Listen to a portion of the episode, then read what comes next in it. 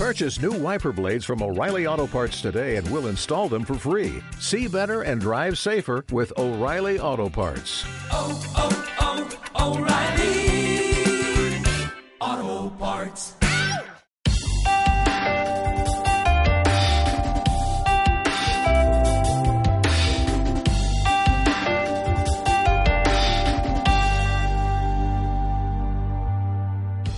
Ya estamos aquí un día más en punto de encuentro con la Biblia. Agradecemos vuestra compañía.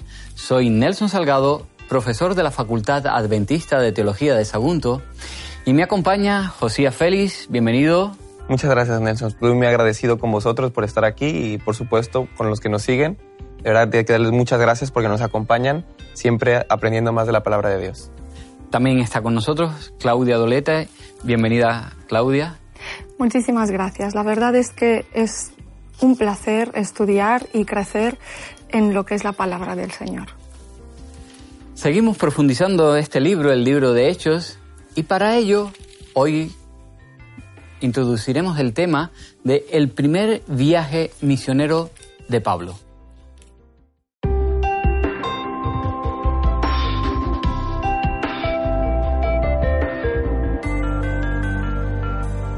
Sabed pues esto, varones hermanos, que por medio de él se os anuncia perdón de pecados, y que de todo aquello de que por la ley de Moisés no pudisteis ser justificados, en él es justificado todo aquel que cree. Hechos capítulo 13 versículos 38 y 39. Sin ninguna duda, el Evangelio debía llegar tanto a gentiles como a judíos. El primer informe explícito que tenemos sobre los gentiles que se unen a la fe a gran escala corresponde a Antioquía. Allí en Antioquía fue donde se fundó la primera iglesia gentil. Allí también había un contingente importante de creyentes judíos, tal como podemos verlo en Gálatas 2, capítulo 2, versículos 11 al 13. Debido al celo misionero de sus fundadores y al nuevo impulso proporcionado por la llegada de Bernabé y Pablo, la iglesia creció rápidamente y se convirtió en el primer centro cristiano importante fuera de Judea. De hecho, en algunos aspectos incluso superó a la iglesia de Jerusalén. Mientras los apóstoles todavía estaban allí en Jerusalén, Antioquía pasó a ser el lugar de nacimiento de las misiones cristianas. Fue desde allí y con el apoyo inicial de los creyentes locales que Pablo partió rumbo a sus tres viajes misioneros. Debido a su compromiso, el cristianismo llegó a ser lo que Jesús había previsto, una religión mundial. En el libro de Hechos, en el capítulo 13 y capítulo 14, Lucas vuelve a trasladar la escena ahora a Antioquía para presentar ese primer viaje misionero de Pablo. Este es el primer esfuerzo misionero de hechos planificados por una iglesia en particular. Sin embargo, Lucas destaca que ese esfuerzo se originó en Dios, no fue iniciativa propia de los creyentes. Es el Señor quien guía, quien capacita en el desarrollo de sus planes. Siguiendo esa idea, ¿qué elementos principales quiere enfatizar aquí Lucas sobre las actividades de Bernabé, de Pablo y Juan Marco en Chipre, que nos enseña el hecho de que un judío se resistiera a la verdad mientras que un gentil, en cambio, la aceptara. Esta pregunta es bastante interesante porque podemos ver en Hechos 13 y 14 el primer viaje misionero de, de Pablo, de, de Bernabé y de Juan Marcos. Pero me gusta mucho cómo empieza, porque bueno, ellos hablan aquí de que había entonces la iglesia que estaba en Antioquía y relato un poquito. Pero dice, ministrando a estos el Señor, el versículo 12, ayunando, dijo el Espíritu Santo, apartad a Bernabé y a Saulo para la obra que he llamado. Entonces, Lucas quiere destacar algo muy importante porque lo menciona en el, en el versículo 2, pero después en el versículo 4 dice, ellos entonces, enviados por el Espíritu Santo, descendieron en Seleucia y de allí navegaron a Chipre. Y Lucas lo repite una y otra vez en Hechos 13 y Hechos 14, la misma frase, enviados por el, Espíritu Santo, guiados por el Espíritu Santo, y el Espíritu Santo les dijo, el Espíritu Santo le, no sé, les recomendó, etcétera. Entonces, es muy importante que entendamos que Lucas quiere destacar que Pablo, Bernabé y Juan Marcos no hacían su accionar, no iban simplemente independiente. Era bastante obvio que empezaran por Chipre porque Bernabé era de Chipre y probablemente tenía muchas relaciones, tenía contactos, etcétera, pero es el Espíritu Santo quien los lleva ahí. Y lo destacan muy bien. Y Pablo y Bernabé, por supuesto, obedecen a esto. Entonces, podemos ver, por ejemplo, en el versículo 12 que dice, entonces el procónsul, viendo lo que había sucedido, creyó admirando la doctrina del Señor. Y eso es el resultado de seguir lo que el Espíritu Santo dice.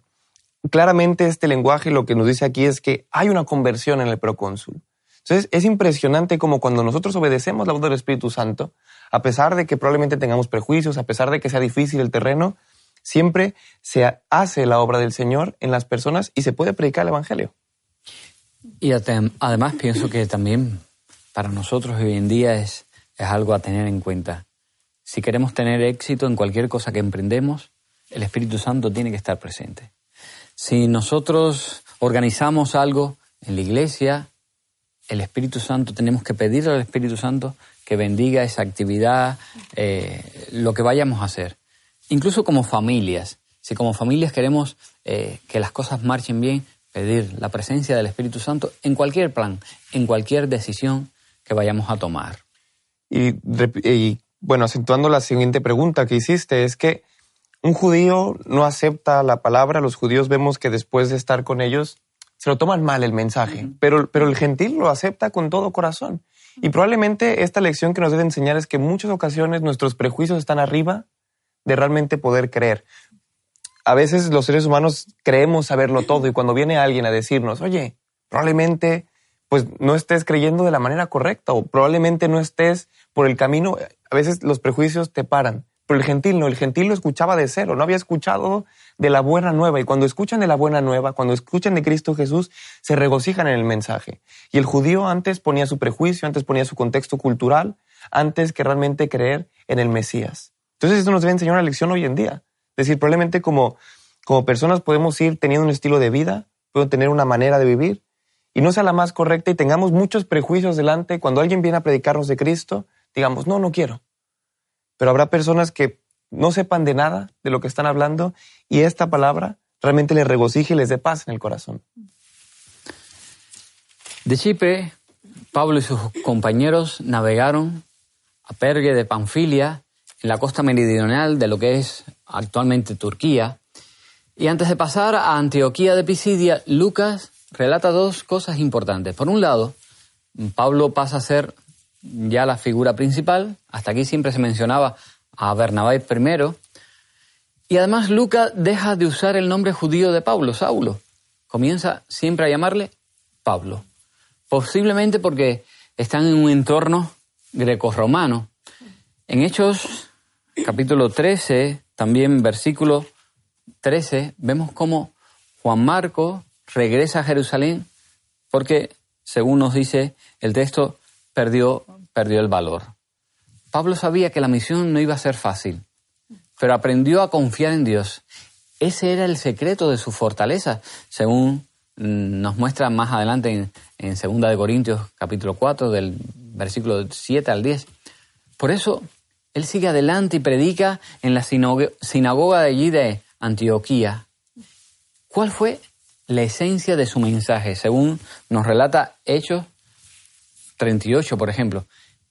¿Y por qué es tan importante ese mensaje? Vemos a Pablo eh, valiente, pero humilde a la vez, y con el mismo celo de trabajar por el Señor.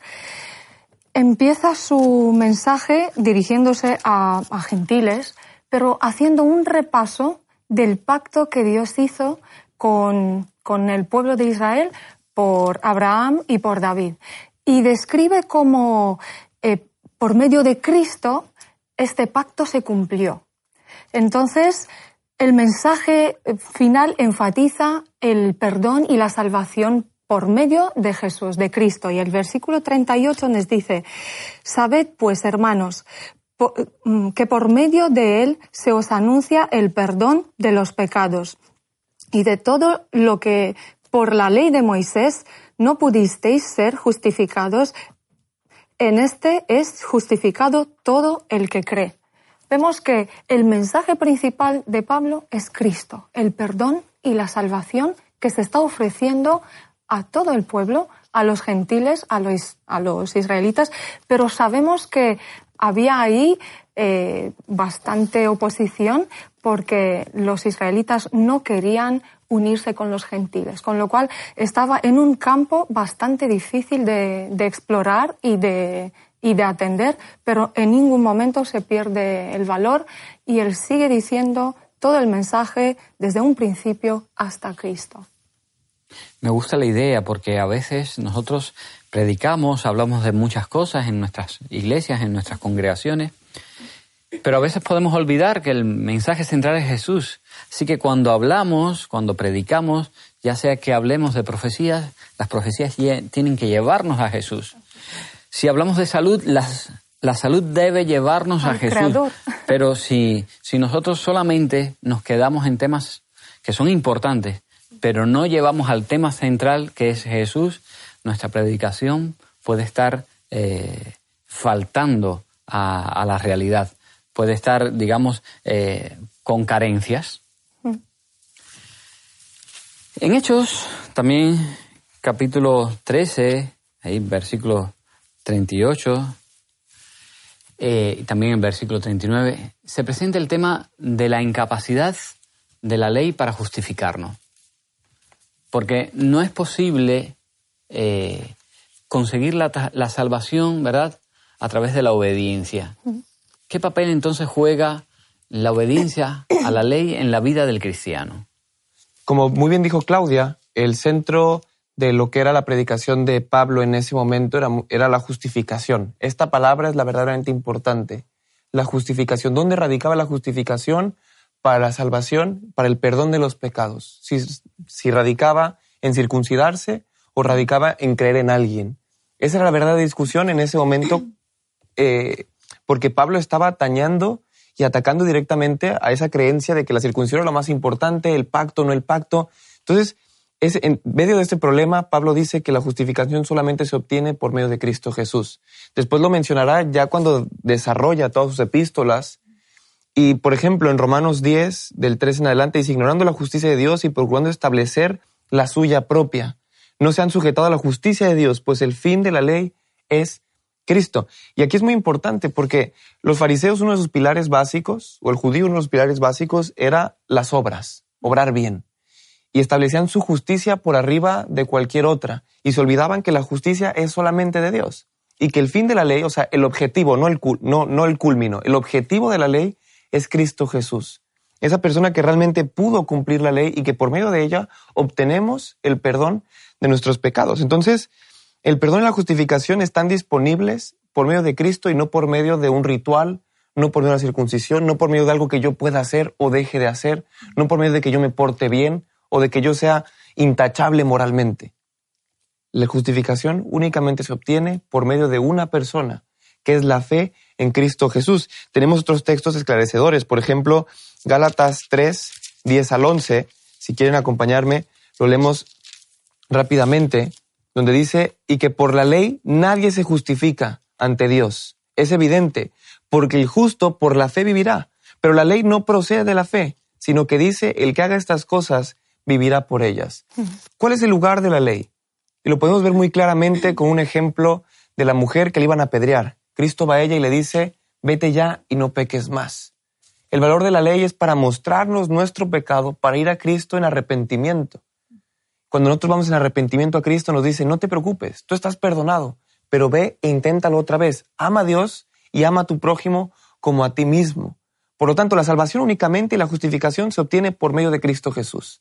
Pero después tendremos que ir a la ley a esforzarnos para amar a nuestro prójimo, para amar a Dios, y probablemente encontremos desperfectos. Pero si lo encontramos, como nos dice Juan en, en sus epístolas, lo que podemos hacer es, abogado tenemos con el Padre. No os preocupéis, la salvación viene por Cristo, y nuestras obras es el resultado de la transformación que sufrimos por Cristo. Los dirigentes judíos, ¿verdad? Rechazaron el Evangelio, dejaron en libertad a Pablo y a Bernabé, para que siguieran predicando. Después Pablo se trasladan, Pablo y Bernabé se trasladan a, Iconio. ¿Cuál fue la actividad que hicieron allí, cuál fue el resultado de esa actividad. ¿Qué nos enseña esto también sobre la manera en que debemos ministrar el Evangelio a todo el mundo? Pues en el capítulo 14 vemos a Pablo y a Bernabé en Iconio. Daría curso un poco al, al texto.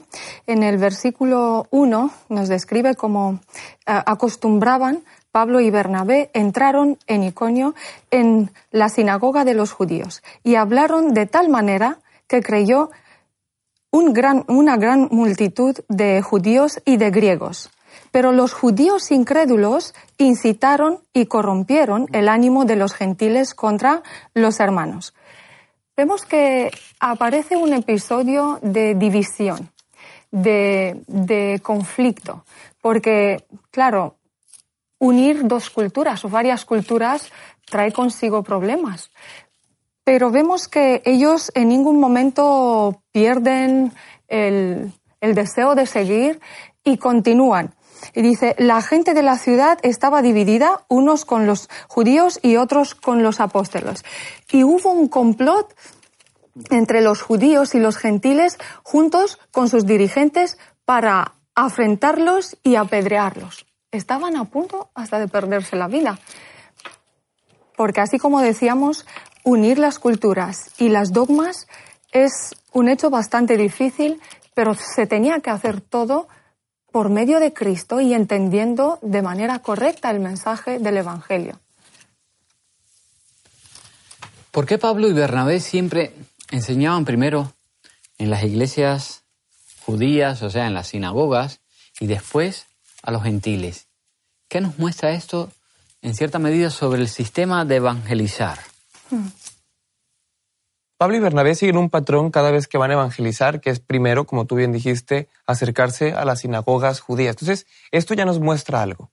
¿Por qué Pablo y Bernabé iban a las sinagogas? Si nos damos cuenta, ellos iban al terreno de los judíos, buscaban nexos, buscaban el contexto familiar que ellos conocían. Lo mismo que hacía Cristo, siempre buscaba algo que tuviera en común, siempre buscaba hacer el bien, siempre buscaba pues sanarle y después le decía, ven y sígueme. Entonces, eso es lo que hacía Pablo y Bernabé. El discurso que tiene en Hechos 13, que pudimos eh, o que han podido leer, dice Israelitas, el versículo 16, y los que teméis a Dios, oíd, el Dios de este pueblo Israel escogió a nuestros padres y enalteció el pueblo, siendo ellos extranjeros en tierra de Egipto. Entonces aquí nos habla de que Pablo tenía una fe ferviente en que el pueblo de Israel había sido escogido por Dios para llevar la palabra de Dios. Después en Romanos 3.2 tenemos lo mismo. Por medio de ustedes fue, fue dada la palabra de Dios a vosotros. Entonces Pablo constantemente repite eso en sus epístolas. Romanos 9, 6 también lo menciona. No que la palabra de Dios haya fallado, porque no todos los que descienden de Israel son israelitas. Entonces esto nos habla de que Pablo quería que su pueblo, quería que el pueblo de Dios, el pueblo de Israel que había sido escogido, aceptaran el Mesías. Tenía una gran y fe ferviente de que ellos podían aceptarlo y se podían convertir, porque en realidad tenían el terreno fácil. Pablo quería buscar a ese pueblo que tenía allanado el campo para realmente empezar a sembrar y que, y que realmente cosecharan frutos en ese pueblo. Entonces vemos ese patrón constantemente de predicar a los judíos, que es algo que en, nuestro tiempo tendríamos que hacer. Acercarnos a las personas que nos conocen, acercarnos a las personas con las que tenemos confianza y hablarles de Cristo. Pero no solamente a ellos, sino también a las personas que no nos conocen, a las, gent- a las personas que nuestros prejuicios nos dicen, no, eso es no. A ellos principalmente tendríamos que predicar la palabra de Dios, porque como nos dice Hechos 14, tanto judíos como gentiles aceptaron la palabra de Dios, aceptaron que Cristo era el Mesías, y eso se puede cumplir también en nuestros tiempos.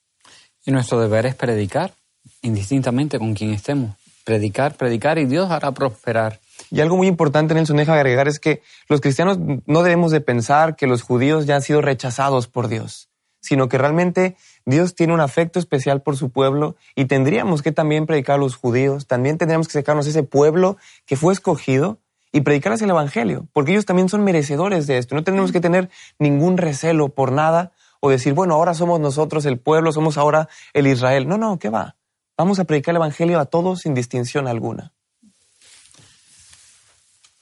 Pablo y Bernabé se dirigen otra vez a, a Listra. Allí Pablo cura un cojo y fueron tratados, claro, ante ese milagro como dioses. Dada la cultura de- del lugar, confundieron a Bernabé con, con Zeus, el dios supremo del panteón griego, y a Pablo con Hermes, el ayudante y portavoz de Zeus. Ellos, por supuesto, lo niegan, no dejan que le adoren, y sus enemigos de Antioquía e Iconio lograron que Pablo fuera apedreado.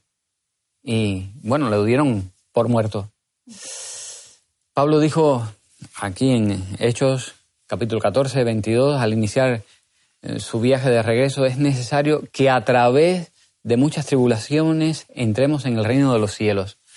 ¿Cómo podemos aprender a crecer eh, en nuestra fe en medio de las tribulaciones o como resultado de las tribulaciones?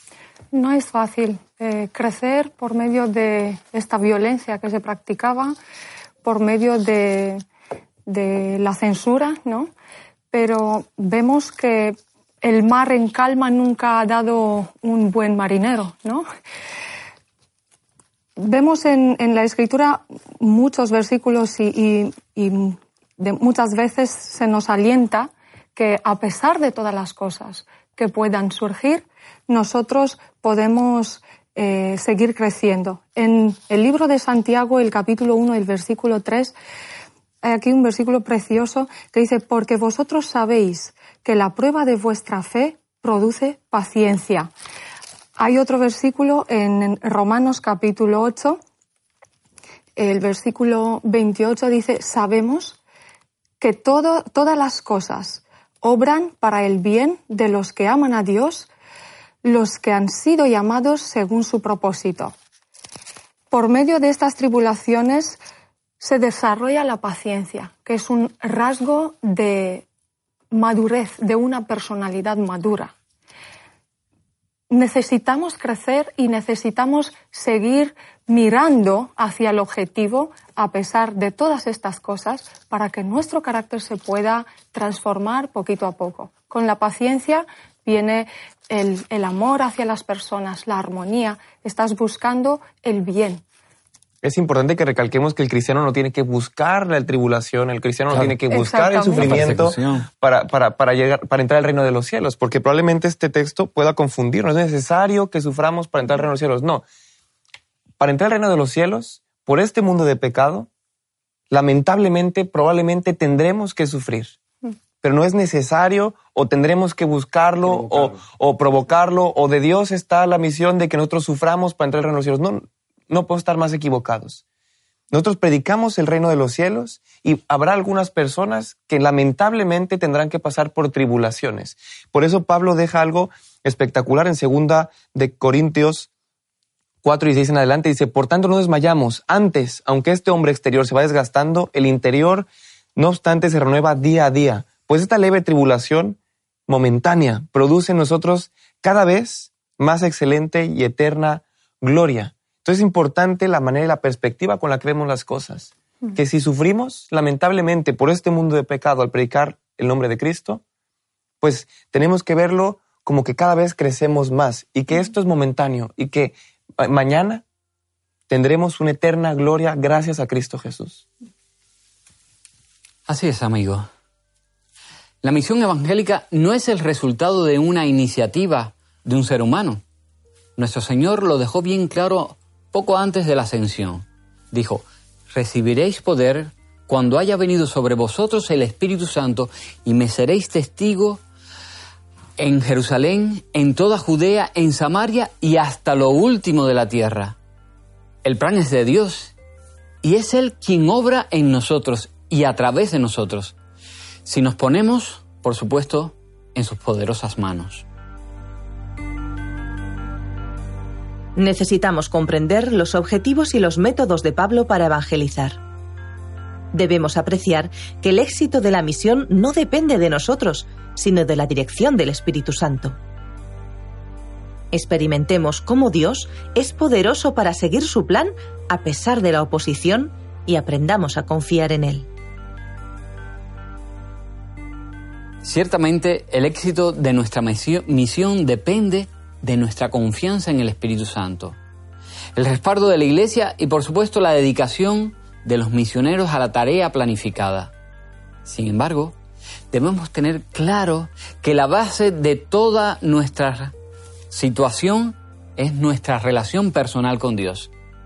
Ojalá nuestra relación con Él sea tan estrecha que pueda obrar en nosotros tanto el querer como el hacer, no por nosotros, sino por su buena voluntad, como dice Filipenses 2.13. Nos vamos ya amigos, como siempre, os esperamos en el próximo programa de Punto de Encuentro con la Biblia. Durante su vida en la tierra, Cristo intentó sacar a los judíos de su exclusividad. La conversión del centurión y de la mujer sirofenicia son ejemplos de su obra directa al margen del pueblo reconocido de Israel.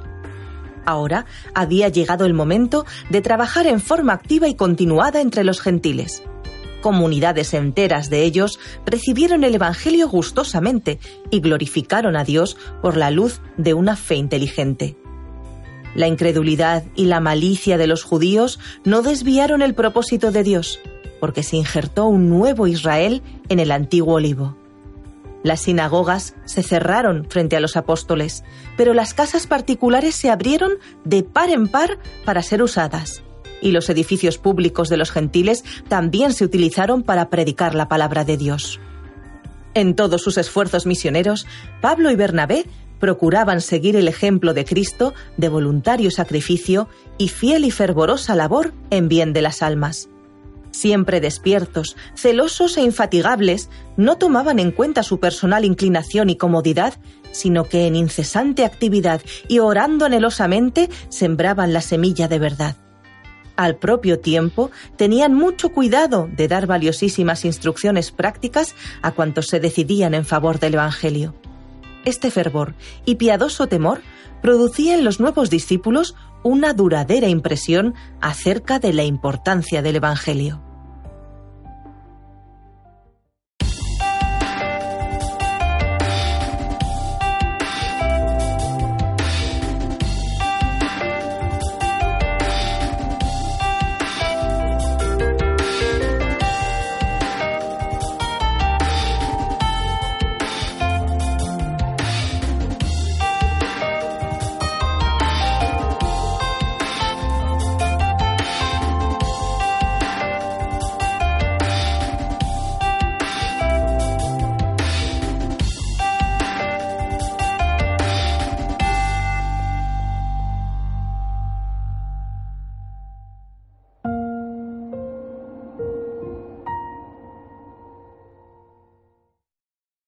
¿Quieres realizar cursos gratuitos sobre salud, familia, temas espirituales y mucho más? Entra ahora en quecurso.com y disfruta de cursos tan interesantes como La verdad en dos minutos, salud y vida, embarazados, frente al dolor, a través del apocalipsis o valores de siempre, entre otros. Recuerda, quecurso.com.